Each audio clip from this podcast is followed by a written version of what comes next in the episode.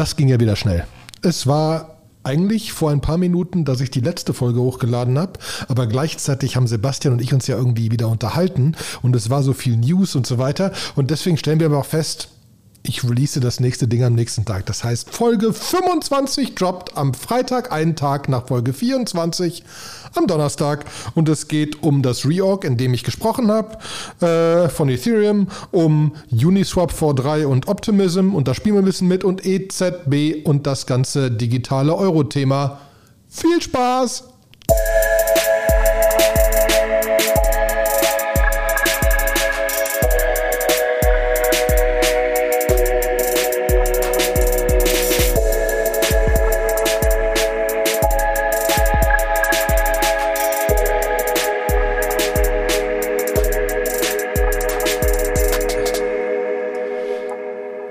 Einen wunderschönen guten Morgen, liebe Crypto-Nerd-Show-Freunde. Ich kann ja mittlerweile guten Morgen sagen, weil ich schaffe immer so morgens zu publishen. Deswegen voll was Neues.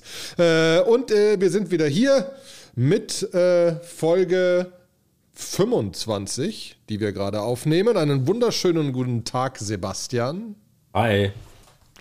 Ähm, ja, wir hatten die letzte Folge, die wir released haben, war wieder ein bisschen Alphabet. Ähm, und heute geht's weiter. Vielleicht sage ich vorher noch mal kurz weiterhin Sebastian, Nine Elements. Genau. Interessante Krypto-Projekte jederzeit zu Sebastian. Interessante andere Projekte als Startup und als Grown-up und als große, große Firma. Jederzeit. Genau.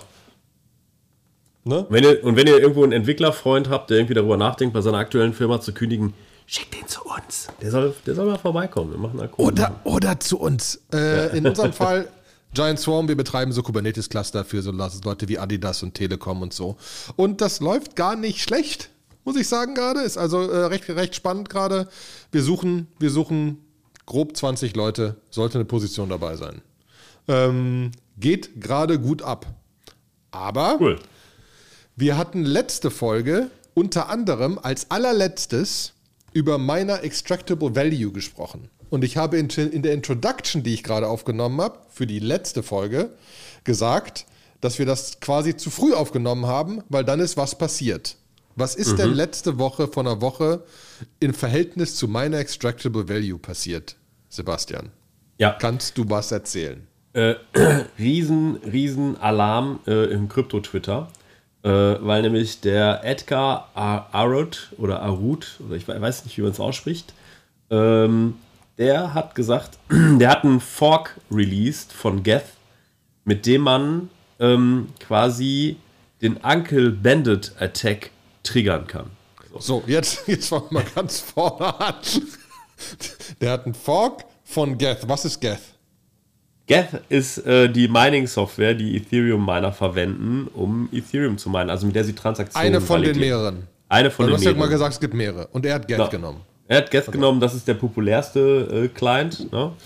und hat den halt so aufgebohrt, dass man, ähm, ne, also man muss da schon eine ganze Menge zu unter Kontrolle haben. Dieses, dieses Uncle Bandit Attack, hatten wir das letzte Mal schon erklärt? Wenn nicht, einmal nochmal so ein kleiner. Ich, ich glaube genau. aber ganz kurz, er hat einen Fork von Geth gemacht. Das heißt, was immer er gemacht hat, funktioniert nur, wenn man diesen Fork nutzen würde. Das heißt, genau. die Miner müssten diesen Fork nutzen. Die Miner müssten diesen Fork nutzen. So. Okay. Und, wozu, und wozu können sie diesen Fork nutzen? Wenn jetzt ein, ein Miner, und die meisten Miner haben sich ja in Pools zusammengetan, ne? zum Beispiel äh, ETHMine ist ein, ist ein riesengroßer Pool.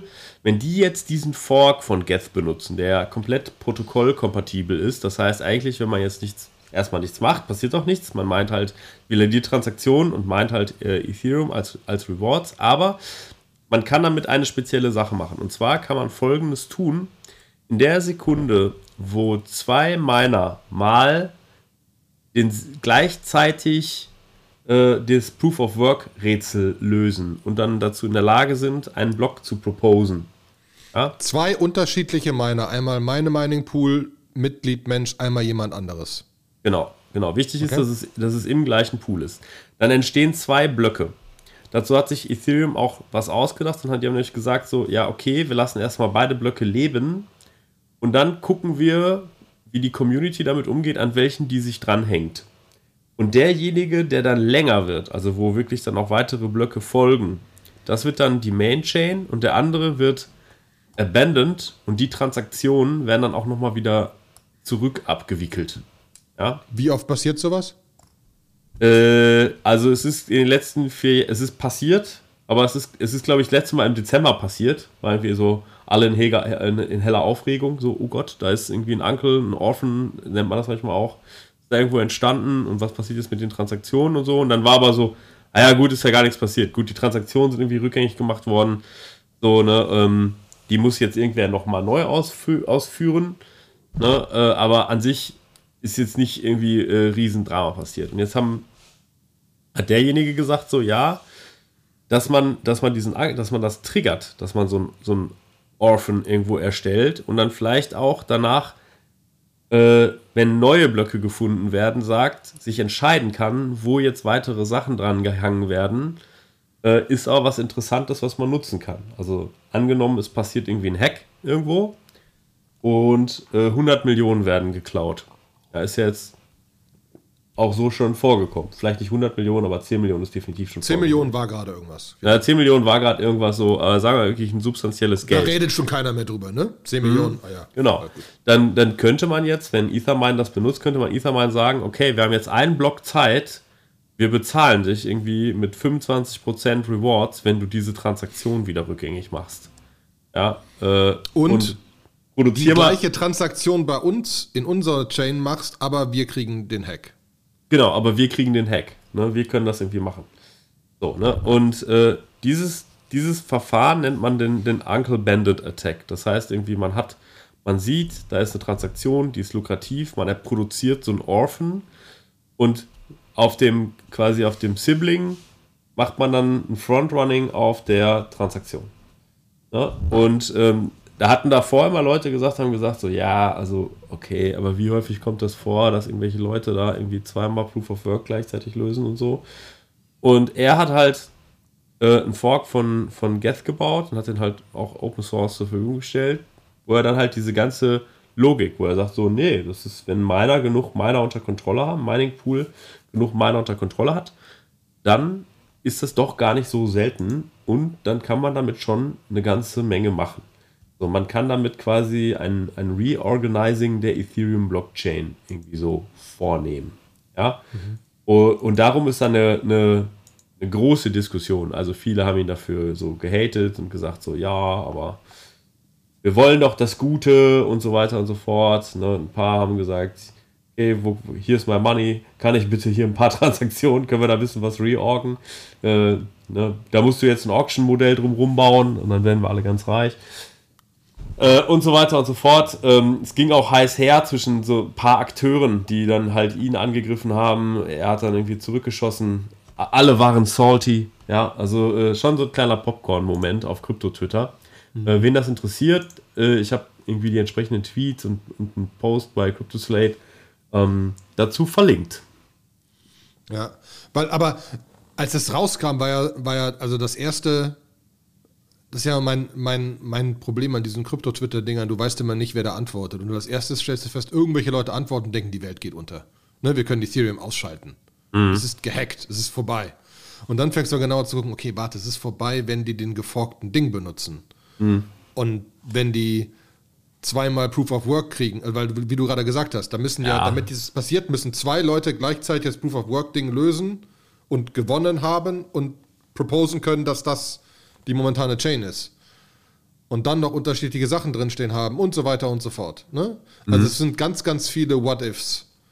Ähm, und halt irgendwie, wenn man so einen Begriff wie Reorg Ethereum Blocks, ne, das klingt ja nach Plural.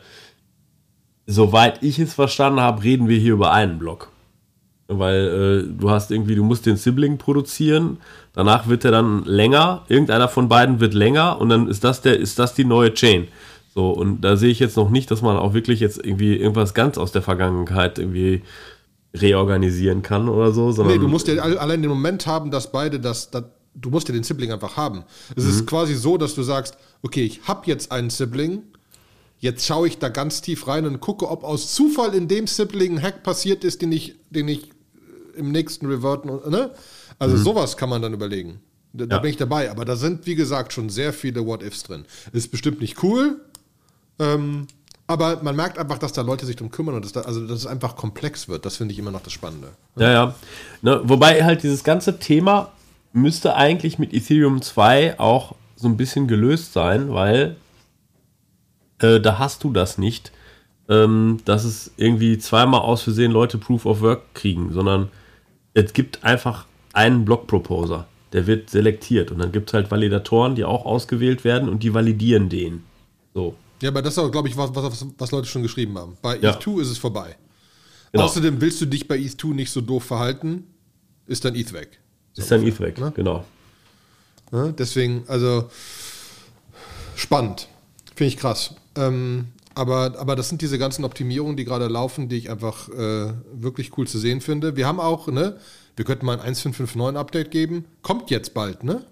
EIP 1.559 der ja. Block ist proposed, oder nicht? Anfang ja. August oder sowas. Ja. Äh, ja, und man, man sieht ja auch da, haben wir in einer alten Folge besprochen, ähm, gibt unterschiedliche Meinungen immer wieder von wegen, ob das, ob das toll ist oder nicht toll ist, ob äh, Ethereum steigen wird oder fallen wird und so. Ich bin gespannt. Dauert ja jetzt nicht mehr lang. Äh, ETH2 ist aber immer noch unklar, ne? Genau, Ethereum 2 ist immer noch unklar. Also ich meine, äh, es hat jetzt heute noch mal im Discord jemand, einer von den Core-Entwicklern hat irgendwie gesagt so, hey, das geht jetzt noch mal an alle Miner, seht irgendwie zu, dass ihr bis zum Ende des Jahres irgendwo Break-Even geschafft habt. Ja, vertickt die Grafikkarten jetzt noch, wo sie, äh, wo sie teuer sind. Obwohl die Preise sind schon deutlich gefallen, nachdem China sehr viele Grafikkarten auf den Markt geschmissen hat. Ähm, und ich, ich weiß auch nicht genau, wie es bei Ethereum so, also bei, bei Nvidia dann so aussieht. Ne? Vielleicht die Brücke schlagen zu Aktien. Könnte, könnte einen Effekt haben, dass, äh, dass ja. eines der größten Netzwerke jetzt einfach demnächst bald keine Grafikkarten mehr braucht und dass halt irgendwie viele Gebrauchte gerade auf dem Markt sind. Ne? Weiß man, wie viel, wie, viel, wie viel Dinger das sind? Nee, das weiß ich leider nicht. Ich habe nur irgendwie gesehen, ich habe irgendwo gesehen, dass es viele waren. Also, dass irgendjemand hat, glaube ich, irgendwie so 20.000 äh, 20.000 Nodes ja in China deaktiviert, alle mit so Grafikkarten drin und dann hieß es irgendwie, die sind auf irgendeinem Secondary Market, werden die jetzt gerade so quasi so ein chinesisches Ebay Business to Business, da werden die gerade vertickt. So in so, in so Chunks, wer sie haben will. Ne? Und es ist halt super spannend, ne? irgendwie, was da gerade passiert. Das sind dann schon irgendwie auch Mengen, die sich bestimmt irgendwo auch auf Preise äh, niederschlagen werden. Ja, das glaube ich auch. Mhm. Das glaube ich auch. Und bei Preisen, oh, ich habe heute Überleitungen, das ist unglaublich. Ich fühle also, ne? Bei Preisen können wir direkt zu Uniswap V3 und Optimism gehen. Das ist dieses ganze Level 2 Gedöns. Ne? Ja. Wenn ich das richtig sehe. Ja, ja. Aber wir müssen da, glaube ich, ein bisschen genauer rein, weil Matic kennen wir. Polygon Matic ist hier Level 2, Ethereum etc., das eigentlich ganz gut Traction hat. Was ist Optimism? Oder bin ich zu schnell nach vorne geprescht? Genau, also äh, wir, los ging das Jahr, dass wir mal über Zero Knowledge äh, Swap geredet haben. Das war äh, quasi eins, ein, ein AMM, ein Automated Marking Maker, also irgendwas, wo du halt Tokens tauschen kannst auf einem Layer 2, der mit einem anderen Konsens funktioniert, wo sie sich was eigenes programmiert haben und auch eine eigene, eine eigene Chain so ein bisschen. Ähm, der aber halt quasi nur eine Applikation ist. Und äh, Optimism ist an den Start gegangen und hat gesagt, wie können wir das verallgemeinern? Also wie können wir etwas bauen, sodass jeder von diesen Zero-Knowledge-Proofs profitieren kann. Mit jedem beliebigen Smart Contract, den du baust, du kannst ihn einfach bei uns kompilieren, mit, Opti mit der Optimism Toolchain kompilieren und auf Optimism deployen. Und dann profitierst du davon, dass wir halt total geringe äh, Gasgebühren haben. So, und. Ähm, Kannst du mir kurz erklären, was der Unterschied zu Matic ist? Äh, Weil das ist doch auch Zero Knowledge irgendwas und oder ist es das nicht? Oder ist es was anderes? Ähm, Weil ja. kann auch sein, aber es ist auch ein Level 2 Dings. Du musst auch bei Optimism wieder ist auf eine andere Chain moven. Ja, also ähm, so ich glaube, also soweit ich es verstanden habe, sind, sind es beides sehr, sehr ähnliche äh, Projekte. Ne? Ähm, ich glaube, dass halt Optimism, da ist gerade mehr Dampf drauf irgendwie. Ne, bei Matic hast du ja nochmal auch diesen Matic-Token, der für irgendwas irgendwie da ist, der da irgendwo so ein bisschen. Ähm, also. Bei Optimism gibt es keinen Token? Bei Optimism gibt es momentan noch keinen Token, ja. So, äh, Matic ist ja auch gerebrandet worden als Polygon. Ne? Das ist so. Ja, ja. Da ja. steigt da keiner mehr durch. Ist es Polygon, ist es Martech, ist es, keine Ahnung, genau. Genau, ähm, und ich glaube, ich glaub, der Hauptunterschied ist, dass du halt auf Martic, äh, damit du die, die, die Rollups bezahlen kannst, brauchst du halt, also bei Polygon brauchst du Martic als Währung, um das zu bezahlen, während ja, du bei, Op während du bei, bei Optimism hast du halt Ether. Ja, und das ist, glaube ich, für die Leute viel, Einfach. ja, also viel nativer ne, irgendwie das, äh, das zu machen. Ja, so irgendwie, mhm. du hast eine Bridge, du tust da dein Ether rein und dann hast du es auf Optimism drauf und dann benutzt du deine Smart Contracts und du musst dafür Ether bezahlen und wenn du es wieder zurückhaben willst, dann kriegst du es wieder zurück. Während du irgendwie bei Polygon musst du halt dann irgendwie mit deinem Ether Matic kaufen und dann kannst du mit Matic da die Gasgebühren bezahlen und so. Da ist einfach noch so ein Hop mehr drin, der ja, ist, ja. sagen wir mal, aus der User Experience Sicht äh, unattraktiver macht. Ne? Ähm, mhm. jetzt, äh, jetzt muss man sich aber auch fragen, also warum macht jetzt Optimism das? Also, where's, wann, when Token, when Lambo? Ähm, ne? So, das sind auch, sind auch Sachen, also noch ist der Discord da super zivilisiert, sehr viele Entwickler, geile Community und die sagen das dann auch immer alle, sagen so, ein Glück, dass wir noch keinen Token haben, sonst wären die ganzen Shitheads inzwischen alle hier, die so äh, uns irgendwie äh, voll spammen würden. Aber ich kann mir halt auch schon vorstellen, dass sie halt irgendwann auch einen Token brauchen. Aber warum? Governance für Governance. Ja, vielleicht nicht für System, für Governance oder so, aber ist die Frage halt irgendwie, äh, wo, wo da Geld verdient wird. Weil es gibt da auch weitere Akteure, ne? die haben, also ähm, damit, ähm, also wenn du, also wie funktioniert das Ganze jetzt? Optimism ist ein, ähm, die ganze Toolchain kann man sich runterladen. Ich habe die bei mir auch, ich habe das bei mir schon komplett einmal durchgespielt. Ne, das ist so ein, so ein kleiner Docker-Container, äh, Docker den man mit Docker Compose aufrufen kann.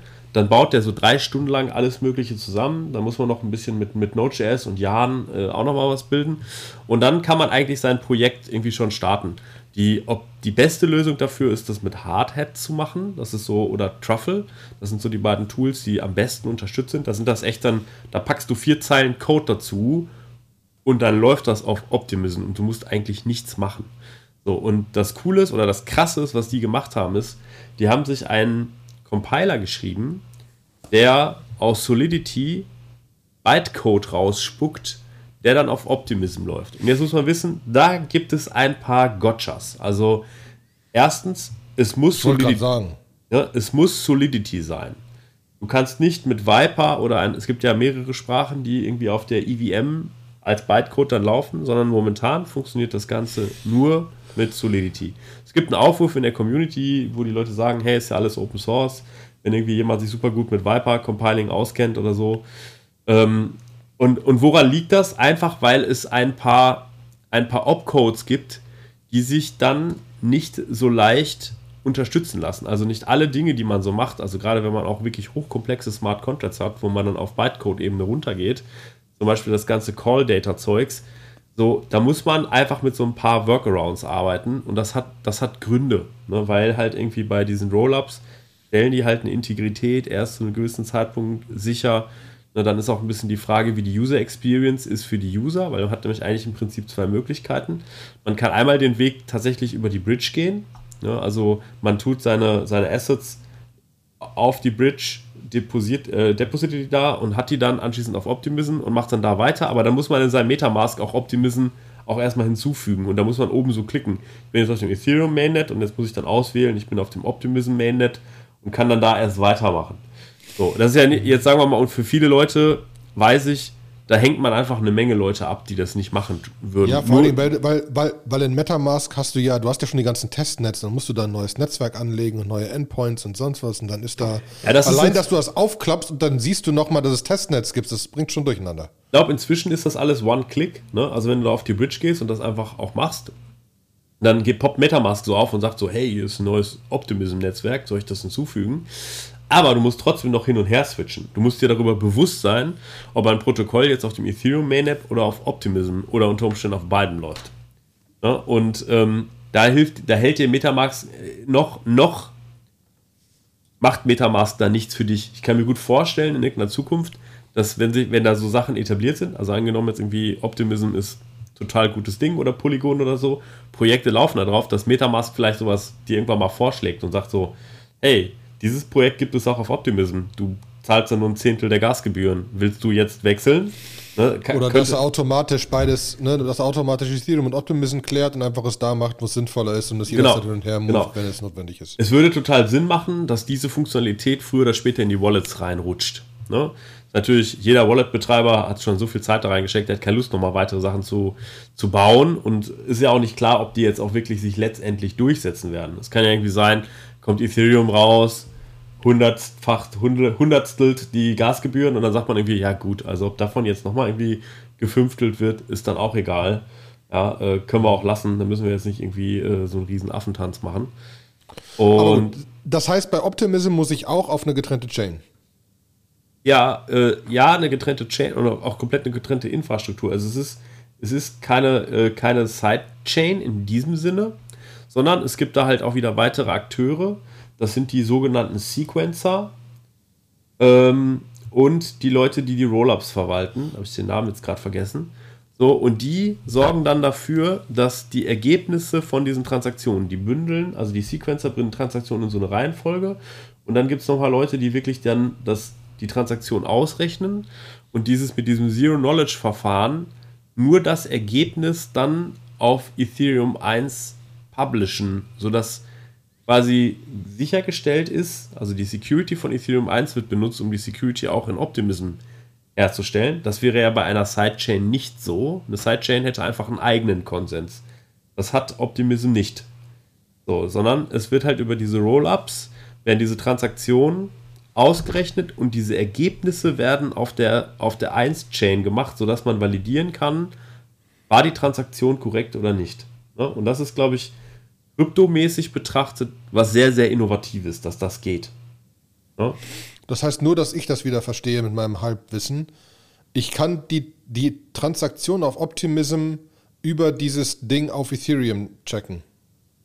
Ja, genau. Also, also quasi in, ich kann, kann quasi in meine Metamask mit Ethereum checken, ob eine Optimism-Transaktion passiert ist.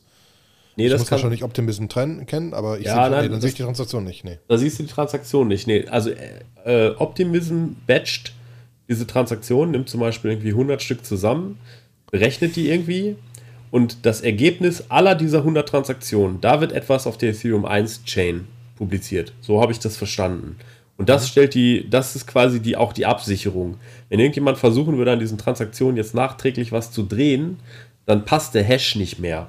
Ja, dann, mhm, genau. So, und dann, äh, dann sind alle Sequencer, also alle, sind alle ganz aufgeregt und äh, machen das wahrscheinlich wieder rückgängig. Ja, machen das wieder rückgängig. So, ne? Äh, und ähm, da, das ist ja die Idee. Bei einem Zero Knowledge kann ich das Ergebnis der Transaktion validieren, ohne dass ich die Transaktion nochmal neu durchrechnen muss. Ne? Ja, ja. Das ja. Thema hatten wir auch, ja. Genau, das Thema hatten wir auch schon. Und, äh, Verlinke da, ich.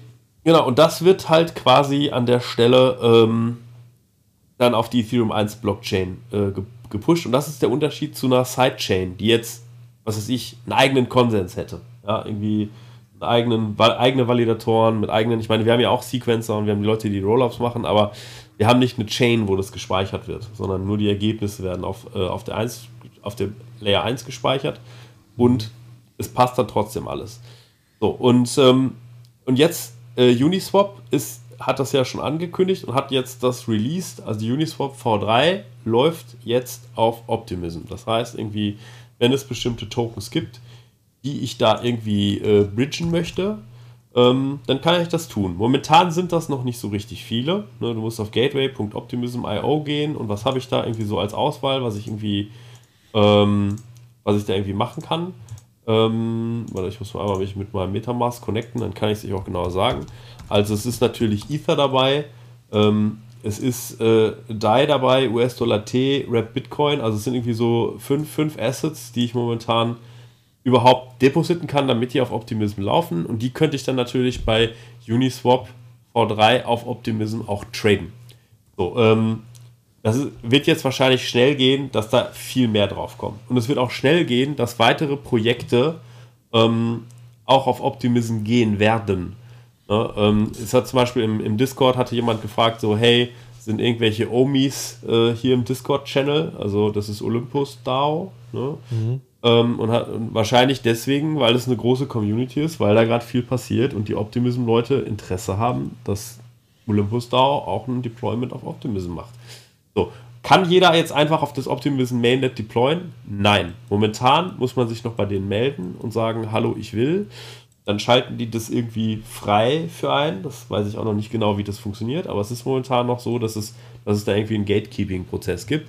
Es soll aber in naher Zukunft, und der ein oder andere munkelt sogar schon zum Ende des Monats, soll es permissionless möglich sein. Ne? Und dann wird wahrscheinlich auch die Anzahl der Tokens werden dann explodieren, die auf Optimism laufen und die ich dann da auch benutzen kann. Und wahrscheinlich auch die Anzahl der Projekte, ähm, die dann da irgendwas machen. So. Ja, ich probiere es gerade live. Nur mal kurz. Probierst du mal einfach live aus. Ja, ich kann auch ein bisschen erzählen. Also ich hatte, ich hatte so ein paar Fragen gestellt äh, im, im Discord, die ich so mehr oder weniger beantwortet bekommen habe. Ähm, die waren so, äh, mal irgendwie meine, meine Blog-Notes da an der Stelle aufmachen. Die waren so ein bisschen, ich habe gefragt, was ist eure Desired User Experience? Also wollt ihr eigentlich, dass die Leute sich in Metamask so ein, so ein Optimism-Netz hinzufügen? Oder wollt ihr, weil man kann das auch zum Beispiel äh, quasi seamless machen. Also man kann einen Layer 1 Contract mit einem Optimism Contract sprechen lassen über einen Smart Contract. Geht alles. Ne? ähm, ist ein bisschen krude. Man hat dann so, das Problem ist, dass man dann ja, also bei Ethereum hat man, wenn man so Transaktionen setzt, hat man immer so ein, so ein magisches Objekt, in dem man zugreifen kann. Das heißt MSG für Message. Und es gibt immer einen Message.sender. Und dadurch, dass man jetzt, dass so zwei Smart Contracts cross-bridge miteinander reden müssen, ist dieser Sender natürlich weg. Oder vielleicht ein anderer oder hat eine andere Adresse und so. Mhm. Deswegen muss man immer so, so lustige Umgehwege gehen und so. Also es ist aus Developer-Experience-Sicht so ein bisschen quirky damit zu arbeiten. Geht aber alles. Also man könnte irgendwie einfach die Leute gar nicht spüren lassen, dass im Hintergrund Dinge auf Optimism passieren. Ne? Das wäre vor allen Dingen für Protokolle interessant, die vielleicht so wie so Robot-Advisor funktionieren, ne? wo die Leute eigentlich nur so möglichst viele US-Dollar T oder US-Dollar C irgendwo depositen und das Protokoll macht unter der Haube, nimmt die und investiert die, packt die in Automated Market Makings, macht vielleicht aktive Investmentstrategien auf Uniswap, verteilt die, tauscht die, tradet die, macht, macht Dinge. Und da möchte man natürlich möglichst geringe Gaskosten haben, weil je weniger Gaskosten ich habe, desto mehr kann ich realisieren, äh, ohne dass mich quasi die Opportunitätskosten, nee, wie nennt man das, die Transaktionskosten auffressen. Mhm. So, ne? Ähm, und, äh, und anschließend, wer das wieder zurückhaben will, will das zurückhaben. Oh ja, das ist vielleicht noch ein ganz interessanter Punkt. Wenn man anschließend von Layer 2, also wenn man aus Optimism wieder was raushaben will, dann dauert das eine Woche, bis man das kriegt. Ja, und äh, das gut, hat so dass ich da gerade was hingeschickt habe. Ja, gut, dass du da gerade was hingeschickt hast. Hätte ich vielleicht eher sagen sollen. ja, ähm, diese Woche, das ist jetzt momentan äh, so ein bisschen heuristisch zufällig vom Team gewählt worden. Ne? Das ist eine, sagen Sie, das ist ein guter, guter Trade-off zwischen, es macht noch, es ist jetzt nicht so mega weit weg, aber es äh, ist auch nicht irgendwie, ähm, es er, erhöht einfach die Sicherheit, dass wenn da irgendwo was passiert, dass wir auch zur Not nochmal beischleifen können. Ne? Sie sagen auch ganz hart, ist das jetzt schon Production Ready? Und sagen so, nee, wir befinden uns noch ganz deutlich in Uncharted Territory. Es ist alles New Stuff und wir wissen nicht, wo es hingeht. Ne? Also so da die, die Multi-Chain Flash Loan Attacks, Uncle Bandit, Uncle Bandit Multi-Chain Flash Loan Attacks werden uns bestimmt. Könnte noch kommen. Könnte noch kommen. Ne? Und äh, dann sind wir vielleicht froh, wenn das irgendwie erstmal sieben Tage irgendwo dazwischen hängt und irgendjemand kann, sagt dann so, okay, wir halten das Ding jetzt an, machen Fork, an den Leuten das zurück und, äh, und gucken irgendwie, dass das irgendwie sauber funktioniert. Ja, ähm. Mein gut. Deposit ist noch on route, Confirmation 16. Ich bin gespannt. Noch passiert nicht viel. Ich bin halt nur gespannt, das kann ich vielleicht äh, zu einem späteren Zeitpunkt diesen Podcast noch erzählen, ob ich jetzt irgendwas tun muss, um das auf, auf, auf äh, Optimism zu sehen, weil bis jetzt musste ich noch nichts tun, ne? Bis jetzt war es rein das Gateway-Ding. Willst du was? Willst du Ether auf Optimism schieben? Ja, so viel. Klick, Enter, fertig. Mhm. Confirmation. Mhm. Mehr habe ich bis jetzt noch nicht machen müssen. Deswegen bin ich mal gespannt. Ja. Aber deswegen gehen wir doch vielleicht mal zu einem anderen Geldding, weil Olli jetzt gerade schon Geld für eine Woche irgendwo hingelockt hat. ähm, äh, und reden über das nächste Geldding, das passiert ist. Weil Optimism sind wir als solches durch, bis wir mal sehen, was in meinem Ding passiert hier. Ne? Mhm. Ähm, die EU hat nämlich gestern einen Pressebericht rausgebracht und gesagt, Eurosystem launches Digital Euro Project. Was erstmal zu großem, oh mein Gott, jetzt geht's los. Jetzt geht's los ist relativ, wenn man sich das genauer durchliegt. Am, am Ende hat, hat die EZB das, was wir in unserem in so einem Podcast mit Clemens schon ein bisschen besprochen haben, haben natürlich ein Interesse, irgend sowas zu machen. Also irgendwas äh, im Bereich digitales Geld zu tun. Ne? Äh, jeder hätte ein Wallet bei der EZB und so weiter. Es Gibt tausend Gründe, warum man das tun wolle, indem wir damals darauf eingegangen sind, wo wir wahrscheinlich sogar noch eine weitere Sendung drüber machen werden mit noch ein bisschen mehr Detail. Das Spannende ist ja, was wollen die machen? Und zum Ersten gibt es jetzt mal eine Investigation Phase von 24 Monaten. Ich bin mir ziemlich sicher, dass die Investigation Phase nicht direkt durch die Launch Phase gefollowt wird, sondern dass dann eine Build Phase und dann eine Feedback Phase und dann eine was immer. Also das dauert noch. Das dauert noch. Ja. Ne? Das dauert noch ein ganz, ganz kleines bisschen. Und was sie halt klar machen, sie wollen ja, sie wollen ja nicht Geld, also sie wollen kein anderes Geld, da geht es nicht um anderen Coin, da geht es nicht um anderes System, da geht es ne, darum, dass du Euro in Cash hast und dass du dann potenziell auch noch Euro digital hast. Und dass man darüber halt spannende Sachen machen kann. Es ist auch da drin, dass es grundsätzlich die Frage ist, wollen sie limitieren, wie viel von digitalen Euros du haben kannst. Ne? Das, also, das, wollen sie limitieren, das, das steht in so einem Text drin. Ja, das steht in dem Text steht drin, dass sie auch drüber nachdenken, ob das zu limitieren ist auf 3000 Euro, dass du halt mhm. halt nicht so viel hast. Aber der Punkt ist ja einfach, ähm, ähm, das sind ja alle, das ist ja genau, warum diese Research Phase jetzt da ist. Ne? Mhm. Die wollen experimentieren. Sie wollen auch irgendwas haben, was 40.000 Transaktionen die Sekunde schafft. Mhm. Da können sie jetzt Solana nehmen. Oder irgend so ein komisches Ripple oder so, was halt Pre-Mind irgendwas komisch. Pre-Mind gefällt denen auch nicht. Ne? Ähm, dementsprechend äh, bin, ich, bin ich sehr gespannt, was die bauen würden. Also auf jeden Fall sollte man sich das gefühlt genauer angucken, weil es auch so ein, wieder so ein bisschen anderer Typ von Währung ist. Wir haben das so ja nicht. Ne? Mhm. Wir haben jetzt irgendwie so ein Bitcoin und ein Ether und so viele komische andere Sachen und irgendwelche Stablecoins. Ähm, aber genau das haben wir nicht. Und das wird schon spannend. Es wird ein Advisory Board geben, ähm, wo man sich, glaube ich, sogar bewerben kann. Irgendwie, wie, weiß ich jetzt nicht genau. Ähm, Wir sollten uns da mal bewerben. Wenn uns irgendwie, wenn, wenn irgendjemand weiß, wie man sich da bewirbt oder uns da irgendwie reinschleusen kann, äh, kommt in unsere Telegram-Gruppe, sprecht mit uns ähm, und dann gucken wir einfach mal, dass wir da reingehen und dafür sorgen werden, dass das Ding auf Ethereum läuft. so. Genau. Dann machen wir es richtig. ne? ähm, äh, es gibt ein Euro Retail Payments Board, mit dem auf jeden Fall gesprochen wird. Das ist so, ne? Am Ende geht es um Bezahlung europaweit und um diese Transaktionen zu vereinfachen und so weiter und zu experimentieren. Ähm, und das macht es gefühlt spannend. Das ist aber einfach noch unglaublich am Anfang. Ne? Mhm. Das hat direkt Riesenwogen geschlagen erstmal, weil ne, alle lesen die Headline und teilen sie dann erstmal auf Twitter und Facebook und sonst was, bevor sie den Text gelesen haben. Ähm, wenn man sich es wirklich durchliest, ist es noch, ähm, ne? Wir wollen das environmentally friendly machen. Natürlich müssen sie sagen, ne? wir wollen ganz viele Transaktionen, die sonst keiner hinkriegt. Natürlich müssen sie das sagen. Ne? Ähm, also deswegen sind wir mal gespannt. Aber ist ein, also es ist schön zu sehen, dass es auf jeden Fall weitergeht. Ne? Mhm ich glaube halt irgendwie, der, der, der Haupt, das Hauptziel, soweit ich das verstanden hatte, erstmal war, Bargeld abzuschaffen oder Bargeld dadurch zu ersetzen. Ne? Das ist jetzt Und, nicht mehr der Fall. Bargeld soll bleiben. Ja, es, natürlich bleibt das, aber wenn die Nutzung, wenn die Nutzung des einen, wenn du halt ein irgendwie etwas hast, was auch so, sie haben ja gesagt, irgendwie Privacy, wollen sie auch irgendwo, dass es halt nämlich nicht irgendwie komplett nachtrackbar ist und so weiter und so fort. Da ist so Sachen, an die ich nur so, wo ich irgendwie so denke, so, ja, da glaube ich nur so halb dran, dass das passiert. Ne?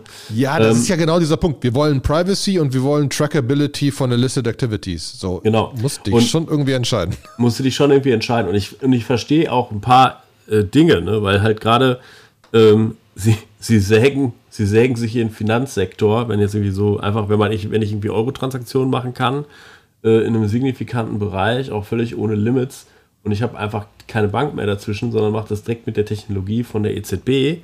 Ja, was hindert mich daran, einfach ganz viel Geld dahin zu transportieren? Und kann mir meine, kann mir die EZB vielleicht Verwahrentgelt abziehen, aber äh, die Bank kann es nicht mehr tun und, und, irgendwie vielleicht sogar noch erhöhen ja, oder verdoppeln und sagen, ja, wir wollen ja auch noch irgendwo einen Schnitt machen. Ähm, so und äh, oder bis hin zu, dass halt einfach größere Transaktionen einfach dann direkt gehen. Und ich kann mir halt genau vorstellen, wenn sie da jetzt nicht sagen, ja, wir begrenzen das erstmal auf 3000 Euro, ne, wenn ich mir so angucke, wie schnell bestimmtes Kapital sich auf Kryptoprojekten akkumuliert, die irgendwo rauskommen, dann haben wir ein Capital Commitment Problem. Also, das hat mal jemand gesagt, irgendwie so ein, so ein Krypto-Projekt kam raus. Einen Tag später waren irgendwie 120 Millionen da drin und sagte nur so, dann ist irgendwie gehackt worden. Und ich dachte, der sagte nur so, wir haben irgendwie so ein bisschen Capital Commitment Problem. Und ich, genau das gleiche könnte ich mir bei der EZB vorstellen, wenn die halt irgendwie so ein Ding launchen und sagen, naja, auf dem digitalen Euro ist erstmal keine Negativzinsen drauf. Ja, ähm, dann behaupte ich, wäre da innerhalb von Sekunden. Wär, wär ja, deswegen müssen die das, allein deswegen müssen die das limitieren am Anfang. Ja. Da würde ja jeder einfach Geld hinschieben. Also jeder, der jetzt Negativzinsen kriegt, würde sagen, ja, dann nehme ich jetzt meine, jede Firma, sonst was, nehme ich meine 50 Millionen Euro und schiebe die jetzt dahin und damit habe ich keine Negativzinsen mehr. Ist ja gut. Ja. Und die EZB steht dafür gerade. Alles, alles fein. Ne? Aber das ist ja genau, also deswegen bin ich auch dabei. Wir erinnern uns an hier FI, äh, ne? Haben auch mal eine Folge mhm. drüber gemacht, ähm, äh, die gelauncht sind und direkt Milliarde irgendwas committed hatten und komplett zusammengebrochen sind, weil es einfach zu groß war. Die Dinger brechen auch zusammen, weil sie zu groß sind. Mhm. Ne? Das kann einfach auch passieren. Mhm. Und das ist genau das, wo natürlich die unglaublich aufpassen müssen. Weil ja, sie können auch nicht einfach, du wirst irgendwo Euro einzahlen müssen und zerstören müssen, um Digital-Euro zu kriegen. Ja. Weil sonst drucken sie wieder Geld und das wollen sie eventuell nicht. Wie zerstörst du die? Ne? Also da gibt es da gibt's tausend spannende Fragen, die zu klären sind, aber es sind spannende Fragen. Mhm. Es sind vor allen Dingen spannende Fragen, so ein bisschen, wo es dran geht, weil in meiner Welt oder in meiner Vision, wie es irgendwie sein kann, ist, es gibt ja jetzt schon Decentralized Finance so und da arbeite ich bereits ohne Banken. Und ich, ich glaube einfach so, wenn, wenn Europa sich da wirklich innovationsfreudig, freundlich und innovationsfreudig positionieren will, also dass irgendjemand zuhört, der da irgendwo Zugang hat, ich glaube, dass es extrem wichtig ist, einfach dann irgendwo schon auf Ethereum oder gebridged nach Ethereum zu laufen, damit ich auch mal Euros in DeFi-Projekte investieren kann. Ja, so momentan geht das halt nur mit US-Dollar C und US-Dollar T, die sind ja auch zentral, aber privatwirtschaftlich zentral geregelt. So, ne, es wäre total spannend, wenn die EZB das macht. Und es wäre halt total spannend, wenn man halt mit den Money-Legos arbeiten kann, die man auch so arbeiten kann na, dann wäre auch wirklich, dann wäre es auch wirklich schnell innovativer, weil sich dann einfach andere Systeme durch, durchsetzen können. Na gut. Aber du sprichst davon, würde jemand, würde die EZB einen allgemeinen Stablecoin rausbringen, der auf Ethereum läuft, so ungefähr. So wie jetzt Stasis ist der andere, wo wir, wenn jemand von Stasis hier zuhört, Stasis war es, ne? Mhm. Mir ist immer noch schleierhaft, warum, warum das Ding nicht größer ist. Also, und die, warum ich selbst auch reluctant bin, das zu nutzen. Weil ich hätte nichts dagegen, irgendwie Yearn Finance mit Euros zu benutzen statt mit US-Dollar, weil ich dann einfach kein, keine, keine, keine, keine, keine Währungsrisiko. Ne? Weil ja. dann würde ich auch sagen, dann könnte ich sagen, ey, dann legt die Firma jetzt Geld dahin, anstatt es auf dem Bankkonto zu liegen zu haben. Weil ja. da ist mein einziger Punkt, das nicht. Und wenn natürlich die, die EZB sagen würde, du kannst auch das ganze DeFi-Ökosystem damit machen, aber da sind wir dann wieder beim Lobbyismus-Thema. Ähm, wo einfach ein Kraken und ein Binance und ein sonst was den Teufel tun werden, sich da Feinde zu machen. Und man ja gerade, es gab hier dieses, äh, Uniswap hatte gerade äh, so ein Grant zu irgendwie ne, äh, 20 Millionen für Lobbyismus, was auch wieder so ein Popcorn-Moment war. Ja. Ähm, aber, aber es ist notwendig. Wir brauchen irgendein unabhängiges Lobbyismus-Ding, was das pusht, weil sonst passiert das nicht. Lobbyismus ist ein Fakt. Das können wir nicht wegargumentieren. Mhm. Das ist so. Und das sind Leute mit wirklich, wirklich viel Geld, die wirklich, wirklich Veränderungen pushen können. Auch weil es ja einfach, jetzt mal ganz ehrlich, die Leute, die im Europarat sitzen irgendwo, das kriegst du doch gar nicht verstanden sonst. Ist auch logisch. Wie sollst du das denn verstehen? Ja, selbst, ja? Ich war, wir beschäftigen uns ja sehr viel damit und wir haben so äh, oft einfach äh, Punkte, wo wir sagen, ja, keine Ahnung, kann sein, kann funktionieren, Genau. muss nicht funktionieren und so. Ja, kriege 15% auf Your Finance. Warum? Keine Ahnung. Muss ich genau verstehen. Ne? Also, ne? Das ist alles schon, ähm, da ist noch viel Arbeit vor uns. Mich macht es glücklich, dass Sie sagen, zwei Jahre Research. Ne? 2023. Frühestens Ja. überlegen wir nächste Schritte. Und das, das ist eine Opportunität, aber da, jetzt haben wir es öfters gesagt, wer da Leute kennt, wir müssen da mal tiefer reinkommen. Irgendwie. Irgendwie. Mal mit den Leuten Irgendwie. sprechen. Hilft ja. Wir Aus können euch- Interesse. Aus purem Interesse. Der alte Name. Purem Interesse. genau. Ja, äh, Ich muss genau. einmal kurz zu Optimism zurück, weil es ist komplett einfach.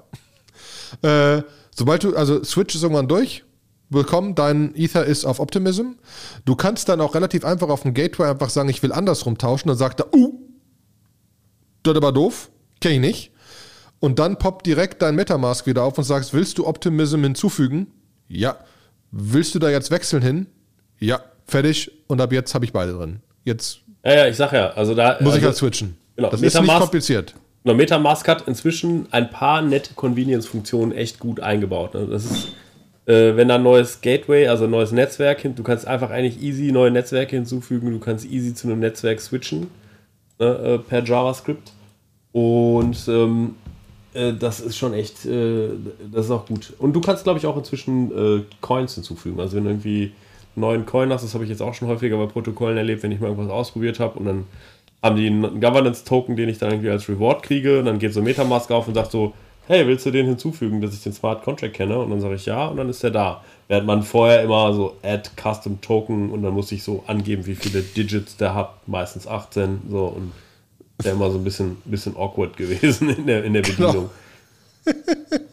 Absolut deiner, deiner Meinung. Nee, nee, das war, das war schon kompliziert, aber das hat jetzt da gut funktioniert. Ähm, Gut.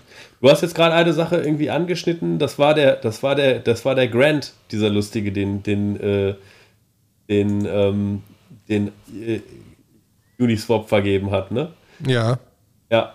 Und das ist so, ich glaube, das ist nochmal gepusht worden dadurch. Also ich glaube, das Problem ist, es gab dann den, den DeFi, wie hieß der nochmal, der DeFi Education, äh, sonst irgendwas, ne?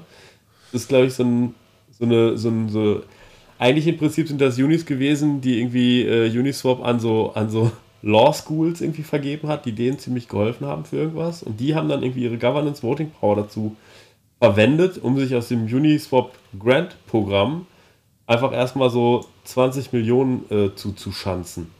Ja, wo man sich so fragt, so, hm, wir haben irgendwie Krypto erfunden, damit doch solche Dinge, dass man sich so Geld zuschanzt, irgendwie nicht passiert. Wieso passiert das denn jetzt? genau. Ne? Daniel, Daniel aus dem Telegram hat es gut erklärt, ich habe es gerade gefunden. Hm?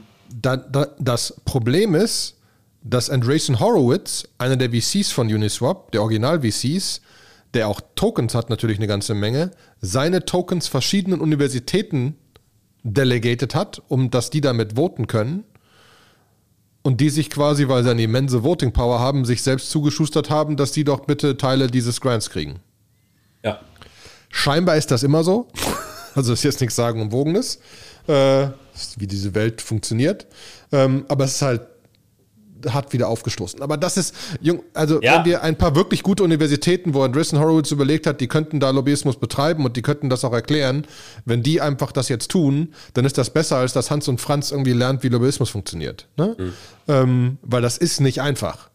Äh, Genau, es wird, es wird zweigeteilt gesehen. Es ist, glaube ich, einfach, es ist ein bisschen awkward kommuniziert. Ich meine, es gibt diesen DeFi Education Fund, der hat auf Twitter einfach noch nicht mal ein Profilbild, irgendwie, der hat vielleicht irgendwie 900 Follower.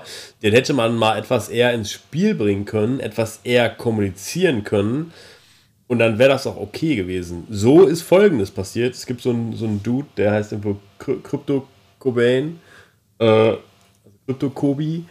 Und der hat dann irgendwie auch ein Proposal gemacht, dass er gerne irgendwie 500.000 Unis hätte für den Kobe Headshave Fund und hat irgendwie dann so ganz, ganz obskure Regeln aufgestellt, dass er seinen Kopf äh, kahl rasiert und das sollen halt irgendwelche Celebrities, Celebrities tun, irgendwie ähm, wie äh, Mark Cuban, Playboy-Millionär, Brian Armstrong irgendwie, es gibt ein Komitee, was dann irgendwie die, die Haarfrisur irgendwie gestalten soll mit Will Smith und so. Also irgendwie so eine völlig absurde Geschichte ausgedacht und hat gesagt, so irgendwie, ähm, kriegen, wir das, kriegen wir das auch hin, ja, kriegen wir das als Community irgendwie hin, dass ich das irgendwie machen kann. Ähm, und ist halt, ist auch wieder so ein Popcorn-Ding, ne? Irgendwie, man liest es, man schmunzelt und man denkt sich nur so, wow, geil. Anarchie. Krass. Ja. Ja, das ist äh, deswegen, da ist viel wieder, war wieder so ein Popcorn-Moment. Wir wollten eigentlich noch über andere Sachen sprechen, aber wir kommen wieder zu nix, Jung, ne? Wir sind wieder bei 44 Minuten. Ja. Und wenn ich jetzt, wenn ich jetzt NFTs und äh, Crypto-Games dann sind wir bei 70 Minuten. Mhm. Deswegen können- würde ich wir fast ja- sagen, wir müssen das bleiben lassen. Ja, ich habe noch ein paar andere Sachen. War- Nochmal, der Telegram-Channel wurde jetzt schon ein paar Mal erwähnt, aber kommt da rein. Ey, das, da kommen immer mehr Leute dazu. Da sind, also wir hören auch immer so, sehr viel Gutes, dass, dass wir irgendwie, wenn die Leute fragen, wie funktioniert der Uniswap-Router, und dann erkläre ich den Leuten das und schicke ihnen auch direkt den Link zum, äh, zum Solidity-Code und dann sagen die so, wow, geil, geil, dass wir hier so Feedback kriegen. Da ist auch viel los, da ist inzwischen auch so viel los, dass ich manchmal schon schlechtes Gewissen habe, dass wir hier einfach Sachen vorlesen. Da Shoutout an Daniel, der echt so Hauptcontributor in dieser Community ist. Er einfach immer super geile Links, super geile Insights, äh, super geile TLDRs äh, uns irgendwie so mitgibt. Ähm, irgendwie und äh, kommt da gerne rein. Und wir haben sogar noch einen zweiten Telegram-Channel, ja. Weil Stimmt. Wir haben äh, in unserem Telegram-Channel äh, haben wir gesagt, wir wollen eigentlich nicht so viel über Trading reden. Es soll halt um Inhalte gehen, es soll um die Projekte gehen. Ähm, natürlich ist es auch immer toll, wenn man ein Projekt sehr gut findet und man investiert früh und das geht dann total ab und man freut sich dann irgendwann, wenn irgendwas mal 10 und mal 100 gegangen ist. Aber diese ganze When Lambo-Mentalität, When Moon, ist ein bisschen schwierig. Ich halte auch nicht viel von, von diesen ganzen äh, Million Tokens und Shibuya und Dogecoin. Ist äh, für mich alles so. Dogecoin, Oder Doge, Dogecoin. Ich weiß, wie spricht man es aus? Keine Ahnung. Dogecoin, aber Dogecoin. ist, äh, Dogecoin ist rein, also finde ich besser. Ich, äh, ne, ich finde es ich find's eigentlich Panne. Ich kann aber auch verstehen, wenn ein paar Leute einfach mal so ein bisschen Geldspielautomat machen wollen.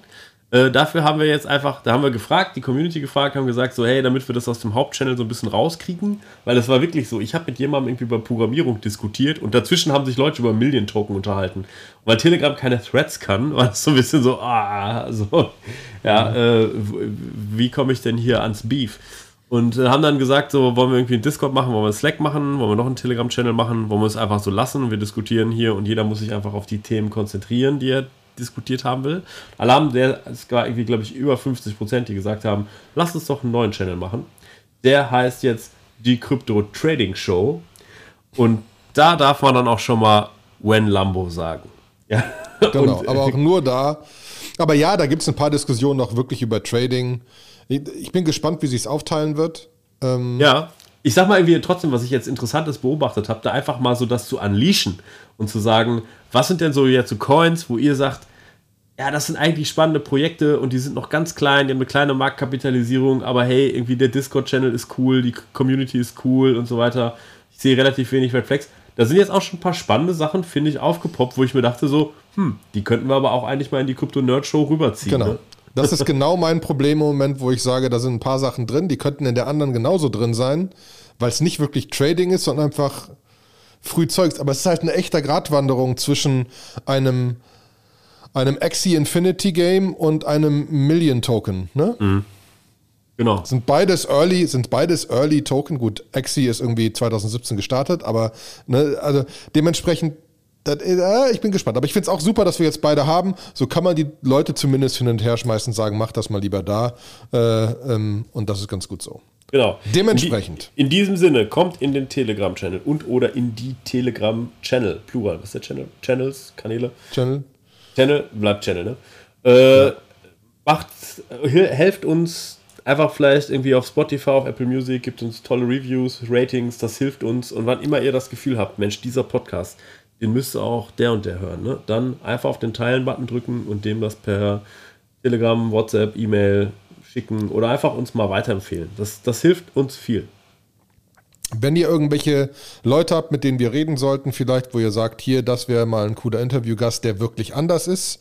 Wir haben sehr gutes Feedback zu dem Podcast mit Clemens bekommen, weil es wirklich anders war. Äh, dann machen wir vielleicht sogar auch sowas, auch wenn wir nicht so die ultimativen Gästefans sind. Ähm, aber das kann auch mal passieren. Und ansonsten, ja, like, subscribe, share, schickt's weiter. Wir freuen uns. In diesem Sinne, tschüss. Tschüss. Dankeschön.